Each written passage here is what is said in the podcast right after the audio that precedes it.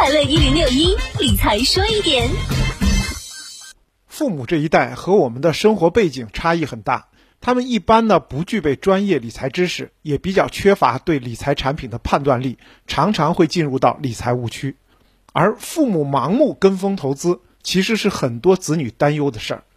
大家肯定都遇到过这样的情况：父母发一条微信问，你看这个什么什么理财产品可以买吗？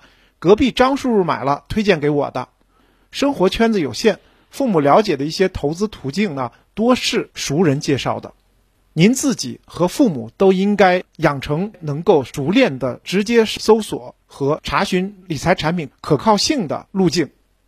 第一，在对应的银行官网查询，比如在工商银行买的产品，就可以在它的官网上查询到相应的产品说明书。一般呢，只能查该银行自己管理代销的理财产品。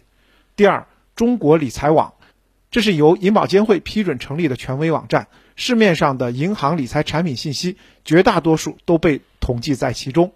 最关键的呢，还能支持验证理财产品真伪。如果在这里查不到相关的理财产品，就要提醒父母擦亮眼睛了。大家要耐心教会父母查询的能力，加深他们对官方权威概念的理解，也让他们自己能够轻松辨别真假理财产品。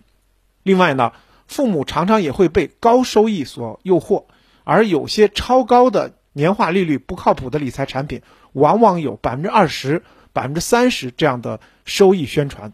有一些常识，不妨提前告知父母，那就是现在是一个低利率时代了。央行的一年期定期存款利率只有百分之一点五，投资大师巴菲特的年化收益也只有百分之二十。